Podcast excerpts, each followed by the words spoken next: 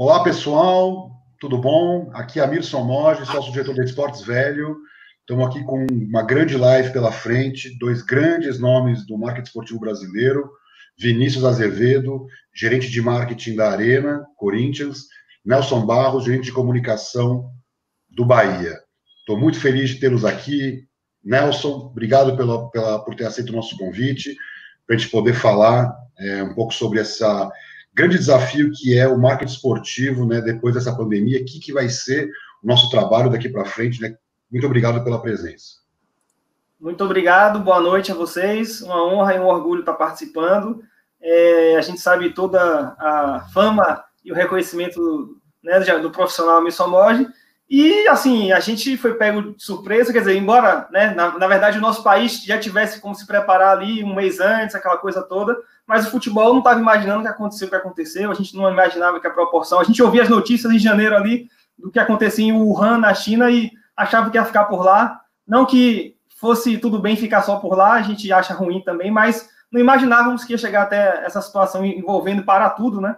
Então, para a gente foi um grande. Para todos os clubes, né? Para todos os esportes, na verdade. A Olimpíada parou, enfim. NBA e todos os esportes.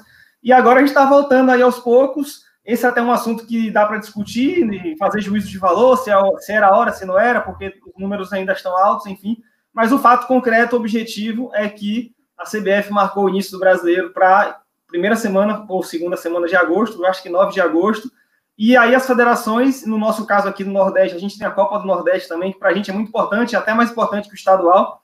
Todo mundo teve que correr para organizar os seus, as suas tabelas. Para você ter noção, o Campeonato Cearense, por exemplo, não sabe quando vai ser a final. Eles jogaram agora aí até chegar a final, Ceará e Fortaleza. E aí vão ter que vir para Salvador. Eu não, sei, eu não sei se eu estou me alongando muito, mas só para fazer esse contexto. Não tem problema. É, a Copa do Nordeste vai, como é, vai ser a primeira competição com vários estados ao mesmo tempo no Brasil, porque são só estaduais que estão acontecendo. Na Copa do Nordeste é a primeira competição que reúne mais estados. E aí decidiram fazer sede única em Salvador, porque acharam que Salvador estava melhor, situação ou menos pior que Fortaleza e Recife, por exemplo. E aí todas as delegações estão vindo, vai começar hoje, hoje já tem o primeiro jogo. E aí os outros times tiveram que jogar seus estaduais antes. E Fortaleza e Ceará, por exemplo, não sabem depois, porque se eles chegarem nas finais da Copa do Nordeste, já vai começar o brasileiro na sequência tudo abarrotado, né? Eles chegaram a jogar segunda de manhã, domingo, ou quarta, dez e meia da noite, enfim. O Campeonato Pernambucano também deu uma parada.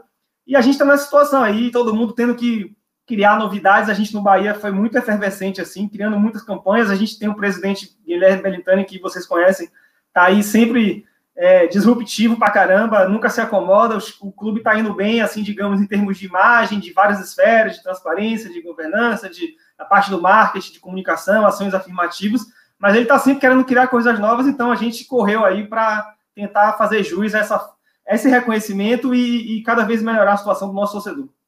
Muito legal. E você, Vinícius, como é que você enxerga esse grande desafio inicial? Né? Primeiro, sou boa noite, obrigado pela presença. Conta um pouquinho para a gente. Primeiro, eu queria agradecer o convite novamente. Amir, obrigado. É, acho que é a primeira vez que eu posso, consigo participar de alguma coisa junto com você, né? Eu tive, para quem não sabe, o Amir foi meu professor em 2010, se não me engano, no curso da federação. Um ótimo aluno, diga-se de passagem. Ah, obrigado. Prazer enorme poder bater esse papo. O Nelson também é um amigo aí do mercado que a gente já teve a oportunidade até de conversar pessoalmente. Eu, particularmente, admiro muito o trabalho do Bahia e valorizo ainda mais pelo fato de ser um clube que está fora do eixo Rio-São Paulo, né? Que sempre, é, de certa forma, foram clubes que tiveram um pouco mais de exposição é, quando se pensa no nível nacional. Então, acho que tem que tirar o chapéu realmente para o trabalho que o Bahia vem fazendo nos últimos anos aí, é, tomando protagonismo, inclusive, muitas vezes dos oito grandes, teoricamente, de Rio e São Paulo, que sempre são falados pela mídia, né? Então, o Bahia conseguiu seduzir muitos torcedores desses clubes com suas ações, mesmo que esses torcedores jamais mudarão de clube, mas entender que a marca do clube consegue impactar essas pessoas trazendo um posicionamento novo, um propósito para a marca e agregando junto com os patrocinadores, acho que é uma baita conquista e merece muito ser valorizada, tanto para o Nelson quanto os demais profissionais que estão lá. É, sobre a pandemia, cara, é isso, é isso que o Nelson também falou na, no começo, acho que ninguém imaginava que ia tomar essa proporção que tomou. É, mesmo quando chegou aqui no Brasil, todo mundo falava, ah, vai ser um mês de lockdown, dois no máximo, mas que isso vai todo mundo quebrar e vai virar, vamos começar a saquear as ruas, né? A gente estava aquele cavaleiro do apocalipse, porque realmente dá um medo de. Tocar, de É, não, em um, um, país como o nosso, que ainda é, é bem desigual, né? A chance de virar uma coisa incontrolável no sentido das ruas, é, é factível pensar nisso, infelizmente, né? Mas até agora é, a gente sabe que os números aí são absurdos. Hoje eu li que acho que 250 mil alunos trancaram um curso superior ou pararam de estudar, então é um número alarmante se a gente parar para pensar. Muitas categorias aí estão sofrendo bastante e com certeza a parte de eventos e esportes é também uma das categorias mais afetadas, né? Existem algumas iniciativas aí de grupos que querem ajudar a preservar os profissionais da área com algumas iniciativas, mas realmente são é, segmentos que dependem muito do público, né? Ainda bem que no nosso caso a linha principal de receita ainda é a televisão, então nesse caso, é, pelo menos com os jogos voltando mesmo sem torcida, que é uma pena, mas não tem como voltar com torcida agora, é uma maneira de pelo menos conseguir manter os clubes é, com algum giro, né, por menor que ele seja, mas ainda assim é a principal linha de, de receita. Então, é, cabe aos clubes não sozinhos, mas acho que como categoria mesmo, pensar numa reinvenção, acho que cada um tem aí as suas é, sacadas muito boas, diga-se de passagem, algumas ferramentas para tentar gerar uma receita que deixou de existir de alguma maneira um pouco mais criativa, entendendo também que o torcedor hoje está numa situação muito mais é, restrita de poder gastar do que antigamente, que já era difícil, né? A nossa realidade econômica não é das, nunca foi das melhores, mas agora ela é ainda pior, as pessoas estão escolhendo mais como gastar. Né? Então, o mercado tem menos dinheiro para gastar quando você pensa em gerar um negócio com um parceiro, um patrocinador, né? existe menos dinheiro na mesa e o torcedor que também no, no, ponto do ponto de vista de consumo ajuda a gerar receita para o clube, ele também está de certa forma retraído por conta dessa incerteza de como vai ser o futuro.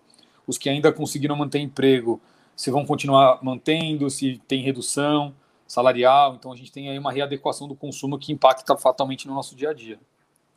Muito legal. Eu trago aqui um primeiro dado para a gente discutir, que são dados bastante assustadores, que mostram que o mercado de patrocínio esportivo, que eles falam muito sobre match day, sócio-torcedor, e se esquece que tem uma perda que está acontecendo no mercado global de uma ordem bastante significativa, que são 37% de redução em patrocínio esportivo por conta da pandemia. Estamos falando de setores específicos, de segmentos como, por exemplo, estádio, né, onde o cara de repente corta, mas mesmo assim é bastante significativo. Nós estamos falando de uma queda de 46 bi de dólares em 2019 para 29 bi dados da Two Circles. Então eu queria começar com essa discussão. Nós temos aqui uma perda generalizada de receita, a televisão talvez menos, né, porque volta, isso acelera o ganho, mas como é que fica a questão dos patrocínios? Como reter esses patrocinadores? Então a primeira pergunta que eu queria lançar aqui, bem a essência do marketing esportivo, é como relacionar o fan engagement, que é algo tão forte na torcida de, de ambos, né, tanto Bahia como Corinthians, trabalham fortemente nessa questão, mas além disso, como entregar para o patrocinador um resultado superior àquilo que ele espera, já que o digital tem suas limitações, tem menos penetração que a TV aberta, mas como é que a gente poderia discutir essa questão de que já que estamos perdendo os patrocínios no ambiente que nós estávamos acostumados, como é que a gente pode voltar e reativar isso nesse ambiente digital? É, no caso do Bahia, a gente fez algumas ações que até outros clubes também fizeram, não sei se quem fez primeiro, mas a gente lá atrás é, aproveitou, porque né, a gente, como não estava sem jogos na televisão, as televisões, as emissoras começaram a fazer aquelas reprises, né? Jogos históricos, foi, serviu para várias coisas legais de crianças assistirem, né? O, o TRI de 70 do Brasil, 58, enfim, várias coisas interessantes. Meu filhinho, que tem quatro meses, nasceu no, meio da pandemia, é, geração pandemia, tá ali. Se vocês ouvirem um barulhinho, é ele que está gritando um pouquinho ele passou um jogo, e aí, voltando para o que eu estava falando, passou o jogo do título do Bahia de 88, né? A gente que se orgulha tanto de ser bicampeão brasileiro, foi campeão de 59 e 88. Passou o jogo de 88 na nossa Globo local aqui, e eu assisti com ele, claro. Se ele tivesse quatro anos, ele não ia lembrar, talvez, imagina quatro meses, três meses, mas a gente ficou brincando, fez aquela resenha, então, assim, a gente aproveitou os jogos que aconteceram, pelo menos dois aqui no nosso caso, para fazer a questão do ingresso virtual, por exemplo. Né? Então, a gente arrecadou uma quantia bem razoável e conseguiu ativar muitos patrocinadores. É, mas, assim, uma das coisas mais legais que, gente, legais que a gente fez, não só passou a. que era uma coisa que não acontecia, e você pode até discutir se era certo ou se era errado, que todas as postagens nossas, a gente passou a colocar a nossa barra de patrocinadores, né, que eles estavam sem jogos, sem, sem maiores exposições, a gente colocou em tudo ali, praticamente tudo, salvo, sei lá, nota de pesar, algo assim. A gente criou uma coisa que é, meio que surfou na onda que o, naquele início de, de pandemia ali, em março, meados de março, o Big Brother Brasil estava bombando pra caramba, né? É, uma série de questões ali influenciando. E a gente criou, em vez de BB, BBB, a gente criou o BBB MP, né? Porque o Bahia tem essa coisa do BBMP, que agora Bahia é minha porreta, como vocês conhecem. E a gente fez o BBMP, o Bora Bahia, minha, né, minha porreta, e foi muito legal porque a gente criou times, os jogadores entraram, se engajaram, mesmo de, das suas respectivas casas, os torcedores participaram também, fizeram times, as, as atletas do time feminino também participaram, e isso a gente fez uma, uma, uma vinheta de abertura é, muito similar, a gente até ficou brincando que ia ser processado pela Globo, mas aí o presidente falou, não, não tem problema não, disse que conversou com alguém, a gente colocava os patrocinadores nas vinhetas, enfim, e, enfim, isso foi muito legal também, um outro dado que eu lembro interessante, e, e, outra coisa que, como o Bahia tem feito essas campanhas todas sociais, esse protagonismo social que tem acontecido e as ações afirmativas, a gente, lá ainda desde o início, a gente foi procurado até pela prefeitura e pelo governo do estado da Bahia para ajudar a mobilizar a população, porque naquele início, vocês lembram bem, né? É, na, foi um pouco depois do carnaval aqui no Brasil, é, era meio que uma ainda mais aqui em Salvador, a cidade mais negra, fora da África, aquela coisa toda, uma cidade mais ainda pobre, é, se falava muito que era uma doença de rico, uma doença de branco, enfim.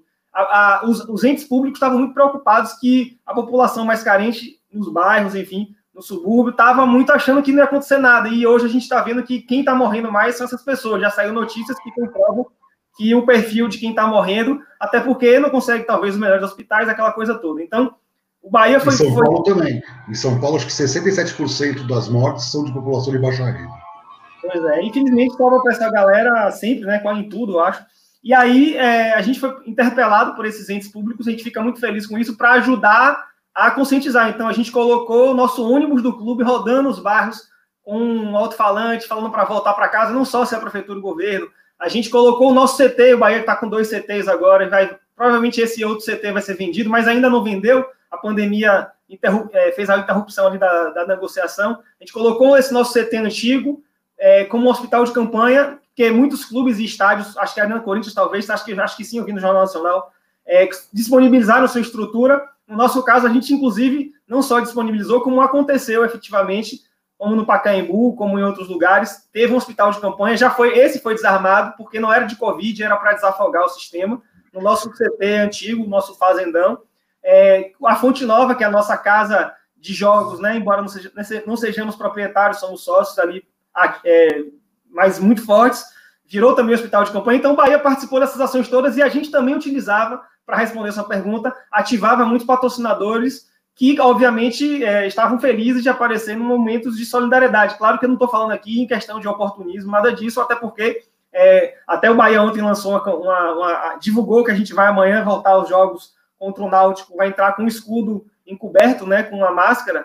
É, como a gente tem feito muitas campanhas sistemáticas desde 2018, a gente não. Eu acho que, claro que cada um joga do jeito que quiser, mas é, é, é mais difícil dizer que foi um oportunismo, quer aparecer, é modismo, quer like, etc. e tal. Então, o mercado e a sociedade já entendem que o Bahia tem esse papel muito importante social.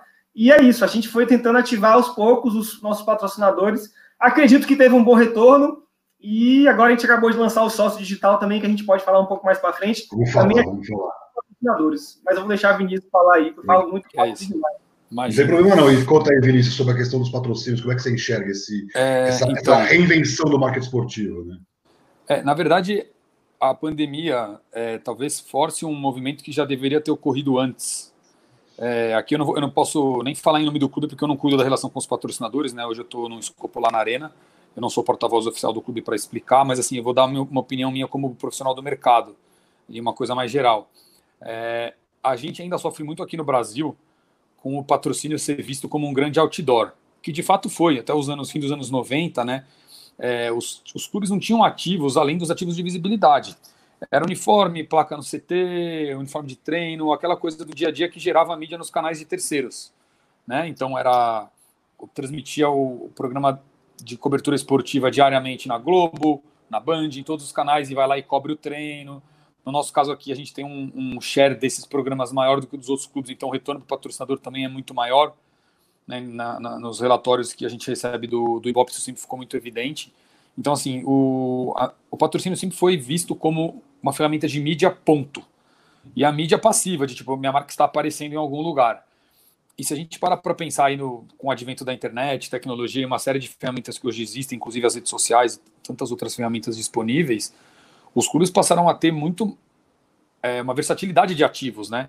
É, alguns deles até meio que compartilhados. Por exemplo, a gente tem sei lá, milhões de seguidores, né? Os clubes têm na, no Facebook, mas essa base não é dele.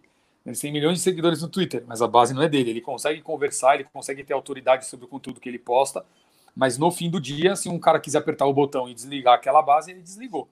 Né? Aquela base não é mais é, do clube. E por outro lado, os clubes também lançam seus projetos. Então, ou tem os seus portais de OTT, suas bases de dados que podem vir de lojas online, programas de sócio-torcedor, ou simplesmente de newsletter de site. Então, assim, passou-se a ter uma série de pontos de contato com o torcedor, e muito mais do que isso, a ter ferramentas que respondem a determinados objetivos do que uma marca pode ou não fazer com o patrocínio, né? Então, hoje o patrocínio, uma marca ela pode chegar num clube e não querer nada de visibilidade e trabalhar só geração de lead. Ela consegue fazer isso junto com o clube. Né? Embora as, as estruturas é, ainda necessitem de, de melhorias, mas assim, comparado ao fim dos anos 90, não tinha o que fazer. É, o jogo é o, é o programa diário e acabou aí, o seu retorno vinha aí. O, o torcedor não tinha voz com o clube, não tinha interação. Né? Hoje o próprio torcedor é um baita veículo de mídia. Nos grupos de WhatsApp que ele participa de torcedores, ele compartilha documentos, fotos, vídeos. Então ele virou um disseminador da informação. Né? Nas redes sociais ele entra, ele xinga, ele comenta, ele, ele elogia, ele critica. Né? E o futebol ele é isso, né? A atmosfera do torcedor é se sentir parte, se sentir dono, e ele realmente tem que ter esse espaço para poder falar e dialogar. E acho que o mercado, é, e aí não vou pôr a culpa 100% no mercado, acho que a culpa também é boa parte dos clubes, é, não, não tem essa, não tem isso ainda dentro das suas estruturas. Então, dificilmente um patrocinador tem uma área de esportes marketing com um profissional que, sei lá, ou estudou, ou já passou, ou que ele passe a fazer uma capacitação disso quando o clube passa a se tornar um patrocinador. Normalmente, o patrocínio vira mais uma atividade entre tantas outras atividades que um funcionário do patrocinador tem que cuidar.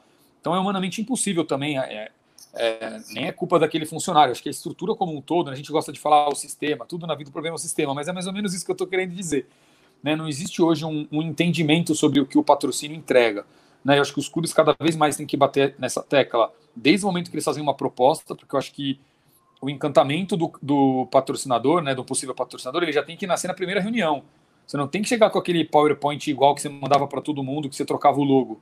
Você tem que, no mínimo, fazer um exercício e entender o posicionamento daquela marca, que campanha que ela faz, como é que ela. qual o público. Tentar pelo menos. Você não, dificilmente você vai acertar na mosca, mas se você puder pelo menos mostrar que você fez um esforço para adaptar os seus ativos ao que aquela marca faz, acho que você já ganha alguns passos aí é, diante desse possível patrocinador. E eu acho que a pandemia agora está nada mais nada menos do que forçando essa mudança, porque você ficou sem esse essa alternativa do produto core que é a transmissão do jogo, né?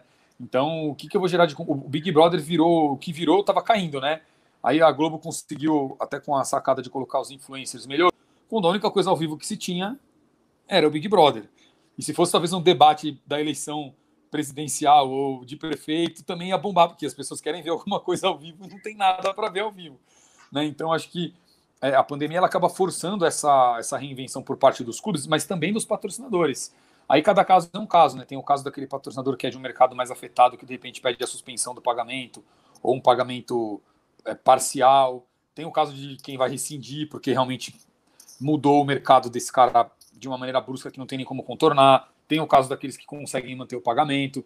E aí é, os exemplos do que o Nelson deu são é, bem importantes nesse sentido, né? Como que você entrega aquilo que você deixou de entregar, né? De uma outra forma. Acho que essa é a reinvenção que todo mundo precisou passar e precisa ainda passar.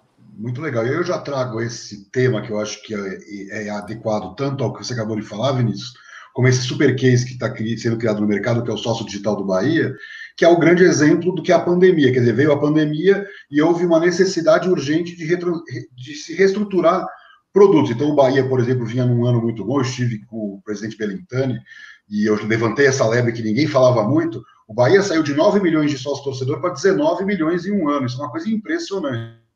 E aí vai ter uma queda natural por conta da pandemia. Eu queria ouvir do Nelson exatamente essa questão. Eu já vou trazer uma, uma pergunta também de, um, de um, uma pessoa que está aqui comentando, que é sobre essa questão das redes sociais. O Bahia está trabalhando muito de transformar o seu conteúdo em monetizável. Então, conta para a gente, Nelson, de onde surgiu essa ideia do sócio digital?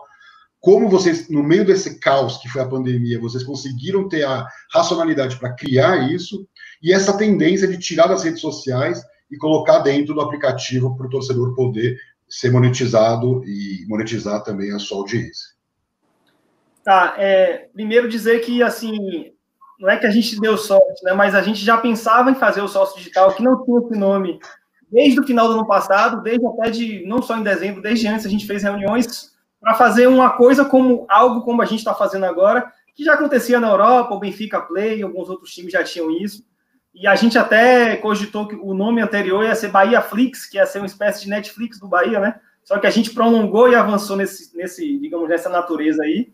Então tem esse ponto, que é uma coisa que já era uma ideia antiga, mas com a pandemia, com certeza absoluta, até Vinícius já falou, o Big Brother bombou muito porque era a única coisa que tinha para assistir, por exemplo. Então, é, é um momento em que a gente tem que colocar algo para as pessoas verem, as pessoas estão querendo fazer alguma coisa, não tem jogo e tal. Então, a gente, é, embora tenha sido uma coisa do final do ano passado, a gente não tava, não tinha certeza se ainda ia lançar esse ano. A gente está no último ano do mandato do presidente, por exemplo, ele tem a chance de fazer uma reeleição. Talvez ainda não acontecesse esse ano, mas com a pandemia isso se confirmou, né? Então a gente fez ainda no meio da quarentena, em meio a essa quarentena toda. É, uma coisa muito interessante que é, tem a ver com o que a gente está fazendo aqui agora, né? Que é essa coisa das lives, enfim. É, o, o sócio digital, ele, na nossa plataforma, ela é muito assim. Vocês estão vendo, por exemplo, o Jornal Nacional, o Fantástico, é, Globo News, Sport TV, todos os canais estão fazendo exatamente isso que a gente está vendo aqui. Você liga nesses canais, tá, essas três telas, quatro telas, cinco telas, todo mundo falando de casa, eu mesmo estou reparando que a minha tela está com qualidade, inclusive, um pouco pior, preciso melhorar isso. Só que, assim, o público passou a aceitar, a, o próprio emissor passou a reconhecer que é isso mesmo, que a gente tem que entrevistar as pessoas dessa forma e tal. Então, assim, a gente conseguiu é, não precisar, não é que a gente não faça um produto com qualidade, né, é, estética, digamos assim, boa, mas a gente também aproveitou essa nova estética de audiovisual para é, fazer o nosso produto com isso. Então, assim, você olhar a nossa plataforma, que a gente tem uns 3, 4 ao vivo por dia, a gente usa muito essa, inclusive o próprio StreamYard que a gente está usando aqui agora. Para quem está fora não sabe, mas é o StreamYard, que tem o Zoom, tem o Meet, né? Tá todo mundo se ambientando cada vez mais. Talvez esses, esses aplicativos de reuniões virtuais foram os que mais né, bombaram nesse momento de pandemia. E a gente utiliza o StreamYard para fazer as nossas discussões. E aí, claro, tem uma pessoa que vai para o treino com máscara e fica lá rodando, etc e tal mas as outras pessoas ficam em suas casas. A gente tem programas com influenciadores, tricolores, torcedores do Bahia, todo mundo em suas respectivas casas, também nesse esquema. Então, facilitou para que, talvez, se fosse ano passado, o nosso público, ou o público em geral, ia falar: o que, que, é isso? Que produto mal feito? É, como a gente fala aqui na Bahia, é muito mangueado, está esculhambado. Mas não, é, é, é, uma, é, uma, é uma textura, é uma, é uma coisa que as pessoas aceitam agora, como porque está na pandemia. Então, esse é um outro ponto importante. E, assim, é, a ideia era fazer o Bahia Flix, o, o, Netflix do Bahia, a gente começou a avançar, e aí a ideia agora, que a gente já conseguiu lançar finalmente, desde quarta-feira passada, é que a ideia é, como o presidente tem dito, é mostrar a vida como ela é. Então, assim, é, por exemplo, a gente mostra a chegada dos atletas ao CT, por exemplo. A gente quer mostrar eles embarcando, entrando no avião, ou eles na fila do aeroporto, ou eles dentro do ônibus para ir para o jogo. A gente quer mostrar tudo, assim, em tese, que dê para fazer que até com celular mesmo, como eu falei, né? A gente está com uma linguagem muito assim mesmo, muito dinâmica. Não que não tenha qualidade apurada, como eu já falei. Então, a gente consegue esse tipo de coisa. É... A gente, mesmo que, por exemplo, na chegada dessa de um atleta ao treino, ele fale com o nosso repórter algo que não seja, não sei se politicamente correto, mas algo que, digamos, que a gente editaria com certeza se fosse fazer aquela matéria tradicional de Vinícius falou sobre a publicidade como era, como era antigamente, enfim, aquela coisa estática é, normalmente as TVs dos clubes eles editam, eles querem mostrar só as coisas boas, enfim, óbvio, como essa discussão toda que tivemos aí nas últimas semanas das transmissões dos times, né, nas suas canais de YouTube, enfim. Então a gente não quer, não quer fazer isso. Claro que a gente não quer mostrar coisas ruins do clube, né? Só que a gente está mostrando meio que tudo assim, visceralmente ao vivo, entendeu? Então é o cara, a gente ouve o que o cara falou, a gente vê.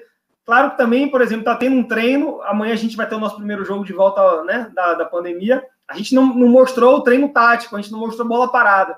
Mas a gente explica para o torcedor e a gente ouve do torcedor uma coisa que é muito legal, que o próprio torcedor fala, eu não quero que vocês mostrem mesmo não, porque vai facilitar para o Náutico, para o adversário. Então a gente está surfando em todas essas ondas para fazer esse novo produto, um produto que é, tem os cardápios de vídeo, mas tem muitos ao vivo, como eu falei, é, tem vídeos históricos, a gente comprou um acervo com é, o torcedor do Bahia nem no YouTube consegue ver vídeos de campanhas históricas do Bahia. A gente conseguiu um colecionador, isso também é bem legal. A gente criou uma outra coisa muito bacana, que nosso presidente, como eu falei, disruptivo danado, efervescente, ele, a gente criou a Universidade do Bahia, que são aulas inicialmente, né? Inicialmente são aulas que ainda não dá ainda certificado, mas são aulas de 20 a 30 minutos de vários profissionais de diversas áreas, área, áreas de saúde, áreas de, de, tecnologia, áreas de esporte, áreas de comunicação, tem um monte de gente, enfim. Pessoas que, que, que são tão no mercado, que são muito é, conceituadas. E a gente também oferece para os torcedores de graça, quer dizer, para quem assina, né? Importante dizer que nosso aplicativo ele é de graça, ele dá para baixar de graça. Ele é um aplicativo que substituiu o anterior do nosso clube, que era o BBMP, né? Como eu já expliquei essa, essa sigla. E tudo que tem no BBMP continua no sócio digital, que às vezes o torcedor está achando que a gente, ah, vocês estão botando tudo pago, aproveitar seu canal para dizer. Na verdade, tudo que tinha no BBMP, tabelas, cupons de desconto, o Bahia tá, tem trabalhado muito nessa, nessa coisa de cupons de desconto. É, é, notícias também, e, e, o institucional do clube, elenco, etc. Tudo isso continua de graça, só que para ver os vídeos que eu já citei e esses detalhes todos, você tem que se tornar um sócio digital, você tem que assinar o sócio digital, que é R$ 9,90 para não sócio e R$ 7,90 para não sócio. Dá, a gente está tá vendendo como 33 centavos por dia para o não sócio e 26 centavos para o sócio, né? Então a gente está tendo essa situação toda. Tem uma situação também que os sócios do Bahia, os sócios convencionais, digamos assim, os sócios esquadrão, eles estão alguns alguns que ficaram esse tempo todo sem jogos, eles questionam o fato de ter que fazer, assinar mais esse serviço. Só que nós fora qualquer tipo de ajuste que a gente sabe que pode fazer, a gente está no momento de maturação. É, no dia, por exemplo, que lançou, a gente tirou todos os vídeos do YouTube, foi de propósito para chamar a atenção. Depois a gente foi voltando com alguns aos pouquinhos. Então, assim, é, a gente tem um dado fact, um dado concreto que é no primeiro dia de sócio digital, a gente arrecadou mais do que todo, todo o tempo que o Bahia, desde 2011, tinha no YouTube. A gente conseguiu monetizar muito mais rápido é, essa questão. Então, assim, o presidente sempre ficava falando, né? A gente, fica, a gente aqui no Nordeste tem a disputa com o esporte muito, né? De quem é o maior do Nordeste, enfim. Eles adoram falar que o esporte maior do Nordeste, a gente aqui não diz não, porque a gente acha que é e pronto. Mas, enfim, sem querer brincar e provocar, é, sai toda semana, né? Aquele. O Ibope Repocon divulga, por exemplo, e o próprio Ami também está publicando o ranking de, de, seguidores, de rede social e tal. E Guilherme não, ele muito de maneira muito pragmática, ele é muito pragmático para esse tipo de coisa, ele quer o retorno comercial, ele fala, velho, isso não, Claro que tem, né, a gente sabe que subjetivamente e de maneira intangível e também tem muitas coisas importantes, mas eu quero ver se eu consigo ir na prática mais rápido para receber esse dinheiro. Então, é, mas o estudo da ZIG, né, desculpa te interromper, o estudo da ZIG mostra o Bahia muito acima do esporte em nível de engajamento e interação, não dá nem para comparar, né? Isso, e o de vocês mostra exatamente o engajamento que é mais importante, inclusive. Esse é um outro assunto que a gente de rede social discute muito, que, que número de seguidor não é exatamente o mais importante, enfim. A gente sabe que o Corinthians e o Flamengo estavam disputando aí até recentemente, antes do Flamengo dessa arrancada maluca aí, também pau a pau de seguidor, mas o mais importante é engajamento, enfim.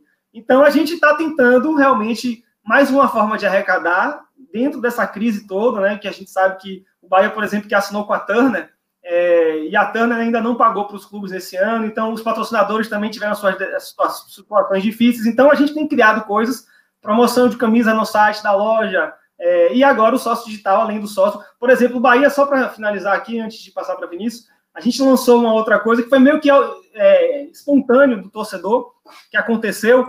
O presidente um dia decidiu pagar é, o, o, plano de sócio dele, porque a gente começou a ver um movimento muito grande da galera querendo ajudar. A gente sabe que as pessoas estão com dificuldade, a gente não está obrigando nem nada que as pessoas com dificuldade financeira façam esses pagamentos, mas quem tem condição muitos deles disseram: eu quero ajudar o Bahia, eu amo esse time, eu sou apaixonado, etc, etc. No, no Corinthians também, obviamente, é assim. E a galera começou a antecipar a mensalidade, antecipou até o final do ano, antecipou até o final do outro ano.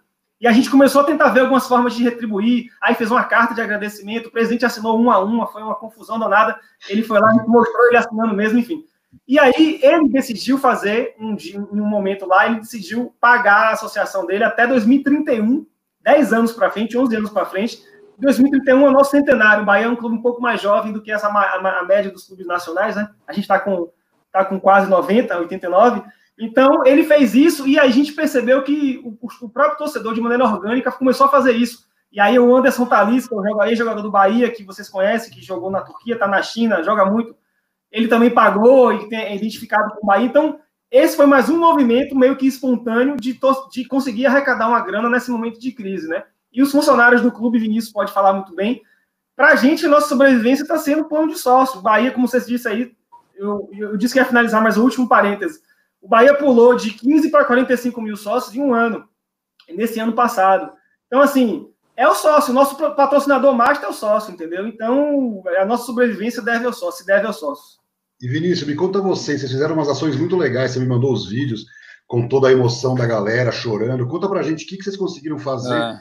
Que foi algo disruptivo né, em meio à pandemia. Conta pra gente um pouco, porque claro. é muito legal falar sobre a relação do clube com o torcedor, e a pandemia está possibilitando é. mexer com a emoção dos torcedores. Conta pra gente um pouquinho o que, que vocês aprontaram. Até o Christian comentou aqui, eu participei de uma live com ele na semana passada, ele pediu para contar eh, essa ação que você mencionou, e depois eu queria deixar umas perguntas também para o Nelson sobre o sócio digital, que eu tenho algumas curiosidades. Beleza. É, vamos, falar, vamos, vamos falar da ação. Primeiro, na verdade, o que aconteceu, é, de onde que ela nasceu, né? É, a gente tem uma loja, uma das lojas oficiais do clube que é sediada na Arena, e essa loja também está sofrendo muito no período pandemia, porque ela não fica na rua, ela não, para quem não conhece a Arena, ela fica num espaço que o perímetro você tem acesso a pé ou para estacionar de carro, mas ali não é uma passagem comum, então não passam carros ali na porta da loja todos os dias, né? Então, além do período que ela ficou fechada, ela é difícil de difícil acesso nesse sentido de ninguém tá passando na tem uma na Rua Augusta, por exemplo. O cara tá passando na Rua Augusta, tem a loja. Aí ele tem que desviar um pouquinho do caminho. E surgiu uma ideia de fazer um drive-thru para retirada da nova camisa que foi lançada agora no começo do mês que também foi o lançamento foi que a Nike casou junto com a retransmissão de um jogo, reprise de, de 90, que a camisa remete a 90. Então, o lançamento da Nike já foi amarrado junto com a Band num jogo que foi transmitido às quatro da tarde e o Neto recebeu essa camisa de presente, ele e o Ronaldo Giovanelli, antes da, da transmissão, né?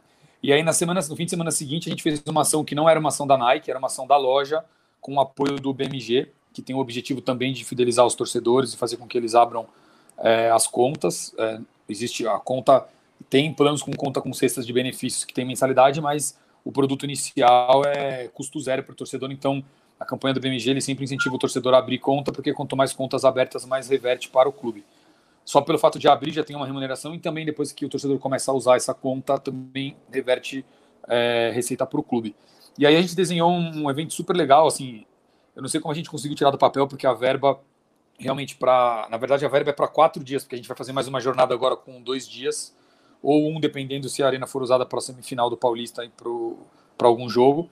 É, o torcedor comprava pelo link da loja da arena e ele tinha direito de retirar a camisa nessa experiência. O que era essa experiência? A gente pegou toda a parte do subsolo da arena, onde não é nunca é aberto para o torcedor ali, então é onde os ônibus dos clubes param, é onde a arbitragem para, a federação, etc., onde fica a administrativa.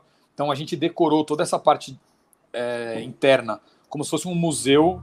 A gente brinca que é como se fosse um Simba Safari, né? Que, que eu fui na minha infância aqui. Então, na verdade, a experiência era 100% a bordo do carro, exatamente por conta do momento que a gente passa. A ideia era que ninguém descesse do carro.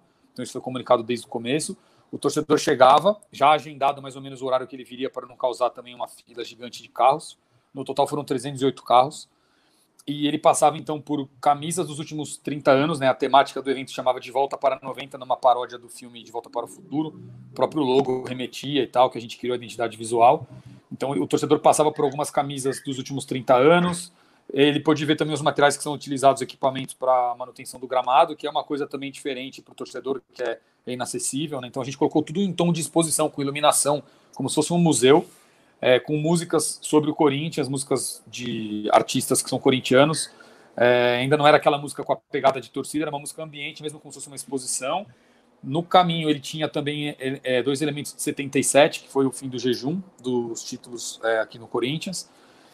No, bem no meio do trajeto, onde param os ônibus, a gente colocou de surpresa o ônibus do feminino e o ônibus do masculino, sem que os torcedores também soubessem disso. Então, todo mundo que comprou a camisa sabia que ia ter uma experiência, não sabia o que ia ser, ele não pagou a mais pela experiência. Teve esse outro ponto que é importante salientar também. A gente conseguiu fazer o evento custo zero para o torcedor. E aí, na outra parte do estacionamento, já eram troféus. Então, a gente agrupou em três módulos: os cinco troféus da Era Arena, é, o Bimundial e a Libertadores, e os das Minas, que também é um momento importante sempre para reforçar a importância do futebol feminino. E ali já era um ambiente que a gente começava a trazer um pouco mais de atmosfera de torcida. Então, já tinham faixas no fundo, tinha a bandeira de ponta a ponta pendurada, é, que uma das torcidas organizadas cedeu e foi lá amarrar para a gente, que era a evolução dos escudos. E aí, quando ele entrava no último corredor, que já ia para o túnel de acesso ao gramado, o som de torcida ia aumentando bastante. Aí já era um corredor mais escuro, a gente deixou a luz bem dark, assim, para dar aquela sensação de, de adrenalina ali. E aí, no momento que ele ia entrar no campo, tinha uma chuva de papel picado no carro. aquele gás quando tem jogo de final que você põe aquele efeito tipo para o jogador, era para o cara assistir um jogador. E aí ele fazia esse trajeto na lateral do gramado, onde é o gramado sintético, que não é o gramado de jogo mesmo, onde fica o banco de reserva. Ele tinha um trajeto de ponta a ponta, é, onde ele via bandeiras dos ídolos de 90, que também foram emprestadas pela torcida, calçada da fama que a gente trouxe do clube de oito jogadores que cravaram os pés, é, e aí ele retirava o produto dele lá na frente do túnel onde os jogadores entram em campo. Né, e também a gente colocou os manequins da loja com um novo uniforme perfilado, como se fosse um time perfilado para o jogo.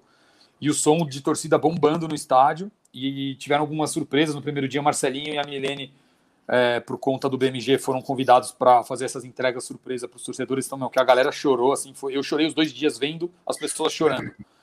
É, foi surreal. E no outro dia a gente conseguiu levar o Márcio e o Marcelo, que foram dois atletas campeões de 90, que também são bem reconhecidos pela torcida. Cara, foram dois dias assim incríveis de, de emoções.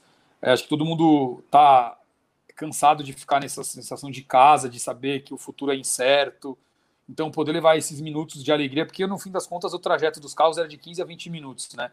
Esses momentos de alegria foram muito importantes para essas pessoas, porque todas elas estavam num nível de emoção. E aí tinha um cara com um bebê de dois meses, primeira vez que meu filho sai de casa, três cachorros no carro, tinha, cara, idoso, criança. Meu, foi muito legal, assim, realmente foi uma experiência incrível. E a gente está agora desenhando para fazer, é, agora que lançou hoje a camisa 2, fazer também para a camisa 2 com algumas novidades já tem outros patrocinadores também que querem entrar, porque viram que realmente foi um evento muito é, forte no sentido de gerar é, o ápice do, de emoção nas pessoas, né? Então é uma perspectiva muito legal. Eu fiz o teste com o carro antes, quando a gente começou a desenhar o projeto.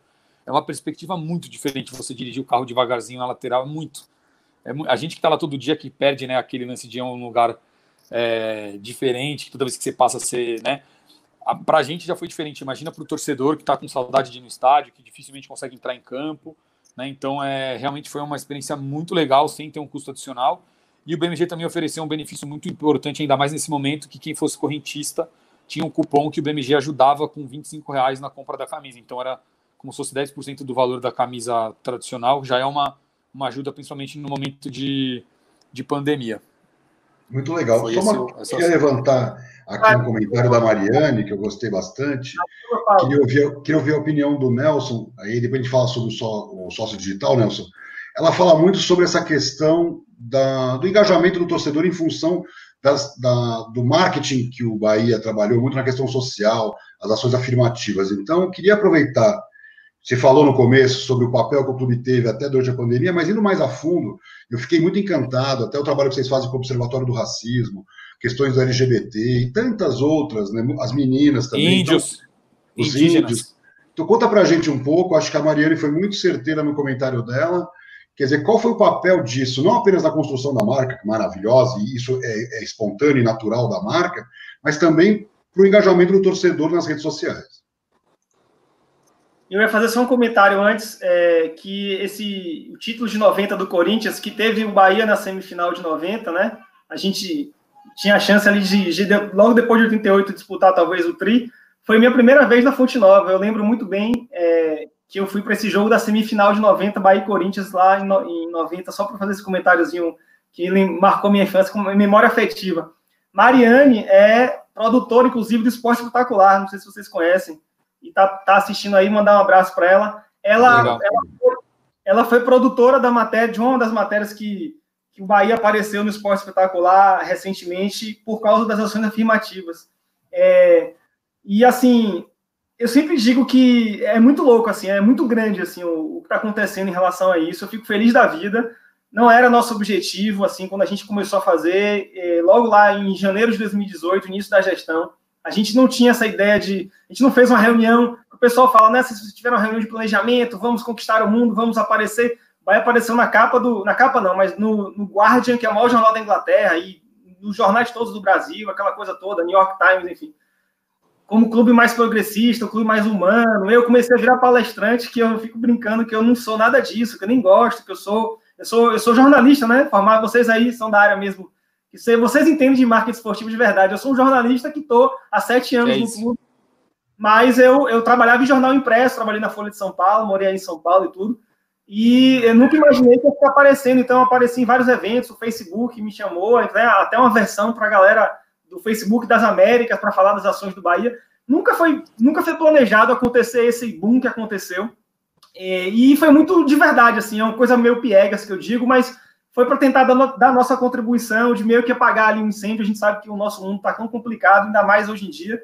Então, assim, é, foi muito espontâneo, acabou dando certo. A gente começou a querer, e eu sempre digo também, a gente, a gente começou a se incomodar de, de. Não é que a gente quer os likes e compartilhamento das pessoas, a gente quer, de alguma forma, claro, conscientizar, chegar na imprensa, estar tá aqui agora discutindo, mas a gente quer tentar efetivamente mudar o mundo de alguma forma. Então a gente começou a colocar como meta isso, assim. E um dos, um dos, um dos cases que eu acho mais interessantes foi o do Dia dos Pais do ano passado, vai fazer um ano agora, né? É, e a, a, gente colocou, para resumir rapidamente a história, a gente conseguiu colocar uma semana de, em, é, em parceria com a Defensoria Pública da Bahia, que os pais fazer exame de DNA de graça, porque é um exame que não é barato aqui na Bahia, é, poderiam fazer, e a gente divulgou isso, e graças ao Bahia, para encurtar a história, cerca de 100 homens foram espontaneamente lá na nossa loja, na Fonte Nova, e para reconhecer crianças, filhos, né, que ou adultos. Que legal. Que, ah, o nome no registro, a gente publicou o nosso vídeo, ficou muito bonito. Tinha cerca de, se não me engano, 7 milhões de pessoas no Brasil, 7 milhões e meio de pessoas no Brasil, sem o nome do pai no registro. Então a gente ficou muito feliz, muito tocado, porque é uma coisa intangível, assim, não sabe como é que isso é importante para você passar a ter um pai no registro, ou um Dia das Mães que a gente teve em 2018 ainda, que a gente fez uma parceria com a Polícia Civil e colocou os jogadores na hora do hino de superexposição para subir uma placa um cartaz com fotos de filhos desaparecidos no Dia das Mães. Essas mães tinham, tiveram a oportunidade de tentar receber informações desses filhos desaparecidos, e em um dos casos a gente conseguiu é, informações. Então, assim, é muito. Não tem como, é, não tem preço para isso, né? Então a gente fica muito feliz, sem falar na série de, de. E aí eu vou tentar responder o que ela perguntou é, uma série de, de, relatos, de casos concretos, de pessoas que nos procuram diariamente, é tocante demais mesmo, assim, muito é, não estou falando para vocês, não é hipocrisia de minha parte, não. É, as pessoas que são... Quando você transforma uma vida, já valeu a pena. Se você transforma cara... uma vida, já valeu a pena. Exatamente. Por exemplo, a gente tem aqui um grupo que foi criado chamado LGBT Tricolor, que aconteceu graças ao que, segundo eles, eles próprios, não sou eu que estou dizendo, já falaram em entrevistas, graças ao, digamos assim, um empoderamento, já que está na, tá na moda essa palavra, que o Bahia ajuda a estimular o fim do preconceito, por exemplo. Então, eles começaram a ter medo, é, perder o medo de ir para Fonte Nova, ir para o estádio. A gente sabe como, como estádio de futebol é uma coisa que eu sempre digo. Estádio de futebol é um lugar que é muito. Todos os preconceitos são muito ativados, as pessoas se acham legitimadas. No momento que ela entra no estádio, parece que ela pode falar tudo que ela não fala do lado de fora. E aí, enfim, distribui seus preconceitos todos. E a gente mesmo, nós mesmos fomos nos reeducando aqui, a gente está em processo, a gente está nesse, nesse, ato geracional aí de cada vez mais né, nos evoluindo, né? Enfim. E a gente vê relatos de mulheres também que passaram aí com mais coragem, porque é um ambiente de muito assédio, por exemplo. A gente fez várias campanhas também sobre isso. Então é muito. É, dá uma alegria muito grande. Assim, a gente percebe relatos, por exemplo, a camisa manchada de óleo.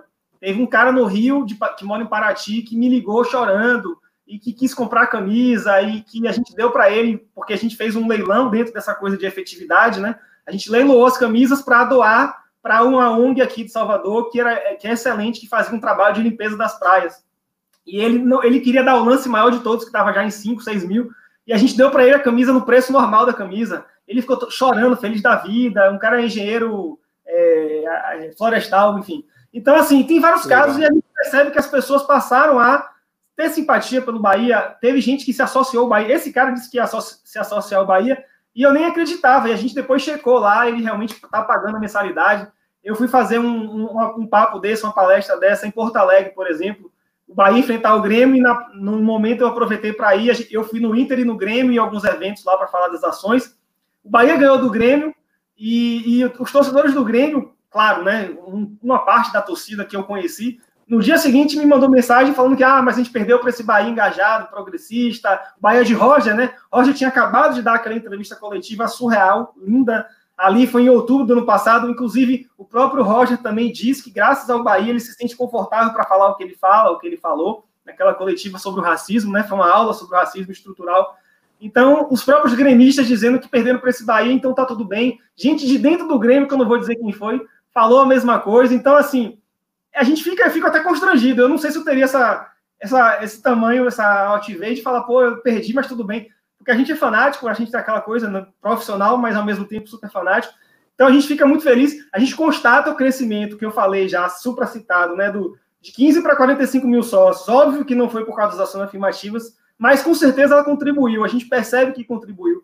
Nossas redes sociais, a gente conseguiu mais de um milhão de seguidores. Para nossa realidade, eu sei que para o Corinthians talvez seja pouca coisa, mas a gente conseguiu nesse período de, de, de trabalho relacionado a isso, a gente cresceu muito. Os nossos posts mais é, engajados são sempre ligados, relacionados a isso. A, a, postagem de ontem da máscara, do escudo com a máscara, é, eu estava olhando ontem à noite, já de quase de madrugada, foi já está para passar e virar o post com mais engajamento da pandemia. Então, assim, só que isso não é mais importante. O mais importante é o que a gente citou lá, né? De melhorar, de conseguir melhorar a vida das pessoas, tocar a vida das pessoas. A gente recebeu, a mim, só para finalizar, patro, é, empresas que queriam patrocinar o Bahia, queriam fazer ações com o Bahia é, por causa das ações. Então, assim, tem gente que fica dizendo que ah, pessoas que têm preconceito, sei lá o quê. E a gente está num ambiente aqui em Salvador que talvez seja menos difícil. Não é que seja fácil, é um pouco menos difícil, porque determinados temas são alvos de muito conflito, enfim. Então a gente e é importante dizer que o Bahia não está defendendo nenhum desses lados desse fla eleitoral que a gente está submetido aí, não é de esquerda, de direita. A gente defende coisas que estão na Constituição Federal, que estão na legislação, que estão na Declaração dos Direitos Humanos da ONU. São direitos fundamentais, são, são coisas, questões humanitárias, né? Não é que a gente está defendendo defender educação, meio ambiente e, e, assim sucessivamente não é ser de esquerda ou de direita. Que, que loucura que a gente está vivendo. Então a gente sempre busca muito é, mostrar esse tipo de coisa, e pelo contrário, que as pessoas que criticam falam que ah, vocês estão perdendo patrocínio, que pode afastar patrocinador, pode ser um clube que contrário. lacra. Tem um termo que dizem aí que é muito chato, ah, eu só quero lacrar, que eu acho insuportável. E aí tem gente que fala, não, o Bahia está lacrando e lucrando, porque a gente tem recebido proposta de patrocínios por causa das ações. Então, Vini, fale aí para a gente sobre isso, mas... É, eu, queria eu queria pegar um gancho nessa ótima pergunta da Mari, que já é uma... A própria pergunta dela já é uma resposta, e o que você falou também, é, lá no Corinthians a gente também já tem um departamento de responsabilidade social que funciona há um bom tempo, com vários projetos, é, e alguns se tornam campanhas de marketing, outros são projetos mais assistencialistas que estão tocados no dia a dia, e realmente, aí falando como pessoa, também acredito muito que acho que os clubes têm esse papel de transformação social, e já falando uma coisa que o próprio Nelson levantou desse lance de que quando o cara entra no estádio ele se sente empoderado para fazer besteira, o que vocês estão fazendo com essas campanhas, e a gente também, e os outros clubes também é, trazem bastante coisa legal, é exatamente combater isso, porque essa mesma sensação do, de que a pessoa lá dentro pode fazer o que ela quer é o que o mercado tem dos clubes hoje. Né? Então, quando você se, se posiciona como um clube é, com esse tipo de, de, de postura, que cobra uma transformação social, aquele cara do mercado que te enxerga de maneira torta passa a, a reconsiderar, fala, opa, tem quantas marcas que a gente bate na porta para falar que fala, ah, não, futebol eu não posso por compliance. Existe um, né, o segmento futebol virou um problema no, na solução, na solu, dentro das soluções possíveis para o mercado. E quando você começa a ter esse tipo de, de postura que gera notícia nos jornais de fora, que promove uma transformação social, que gera debates, que a gente está aqui há 20 minutos conversando desse assunto, né? Cara, isso, isso é de uma valia muito importante. E aí, onde eu queria chegar, puxando a pergunta dela, eu fui participei de uma aula no ano passado para os clubes que me convidaram lá na FIA e eu levei alguns elementos, falava sobre a mudança do comportamento do consumidor, né, em geral. E é muito louco, porque eu estava até conversando hoje com uma pessoa que foi par do meu chefe quando eu trabalhava na Unilever, que hoje está no Burger King, que é uma marca também que tem campanhas muito legais. Eu lembro que há 10, 15 anos atrás era inimaginável uma marca tomar partido sobre qualquer assunto. Né? O comercial referência era o comercial da família Doriana, aquela família que nunca existiu. Que todo mundo toma café da manhã na mesma hora, ninguém tá com requeijão na camisa, tá todo mundo penteado, né? Ninguém tá mal-humorado e ninguém tá atrasado. Aquela paz do domingo em qualquer dia. Não existe aquilo. Aquilo nunca existiu, mas é o que naquela época funcionava e funcionou por muito tempo. E hoje a gente está num momento que é totalmente avesso a isso. A gente vê pessoas cobrando postura, você vê hoje marcas boicotando um veículo grande é, da internet, né? Está acontecendo muito forte. É, tive relatos que uma marca de refrigerantes ligou para uma marca de cinemas que é cliente falando tira seu investimento de lá também. Até esse tipo de movimento está acontecendo. Então, assim, hoje você, você vê as próprias pessoas preocupadas e cobrando isso. Então, um exemplo que eu dou nessa palestra que eu fui participar, eu levei um, um vídeo que eu achei fantástico do Burger King, que foi veiculado no meio da, da do debate presidencial. Então, no intervalo do debate, eles veicularam uma campanha. Eu fico muito tranquilo em falar sobre essa campanha, porque eu fiz exatamente o que ela pede para não fazer, mas eu achei incrível ela gerar essa discussão. era uma campanha sobre votar nulo ou branco. E eles iam entrevistando pessoas na rua. Ah, você, quem você vai votar? Ah, vou votar branco, vou votar nulo. Ah, então come esse lanche aqui. Aí davam um lanche para eles sem carne, só com maionese. O cara, mas o que, que é isso, Ué, você não quer escolher, a gente escolhe por você. Eu vi, eu vi cara, essa... eu achei incrível. Eu tive uma opção no segundo turno de não querer ir para nenhum dos lados, ok, respeito qualquer um que votou por qualquer coisa, mas eu achei muito legal uma marca está no território que antigamente era impossível você tocar em qualquer elemento político. A marca ainda foi falou: meu, escolhe, por mais difícil que seja, escolha.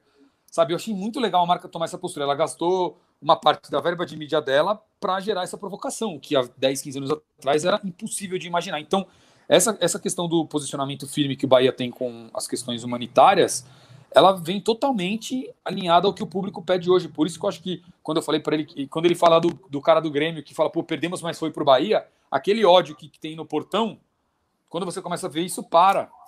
Né? Quantas ações a gente vê, ações que são é, muito bonitas, que fazem um torcedor do time rival chorar, cara, aquilo tem um, um, um efeito que é intangível. Né? Então, acho que esse tipo de ação tem que cada vez mais acontecer. É, esse lance de ações propositivas, não só de mostrar, mas de realmente fazer. Então, o que o Bahia fez, o exemplo da, dos pais poderem fazer o teste. Você, tá, você não está só falando, você está fazendo, né?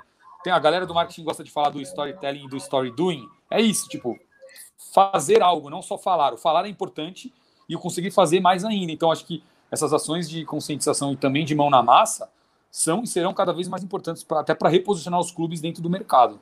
E as dúvidas que eu queria perguntar para o Nelson sobre o, só para deixar já no, no, no, fluxo aqui, eu sei que o Cruzeiro, há uns anos atrás, tentou lançar o sócio digital. Eu não sei se vocês chegaram a estudar o que deu certo ou o que deu errado, porque eu acho que o projeto não existe mais.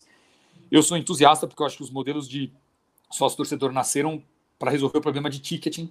E quando você tem um produto core que é ticketing, você reduz muito a sua abrangência. Os clubes têm milhões de torcedores são poucos que vão ao estádio, então se na cabeça dessa massa tiver que o grande benefício do programa é somente o ingresso, ele vai entender que esse produto não é para ele.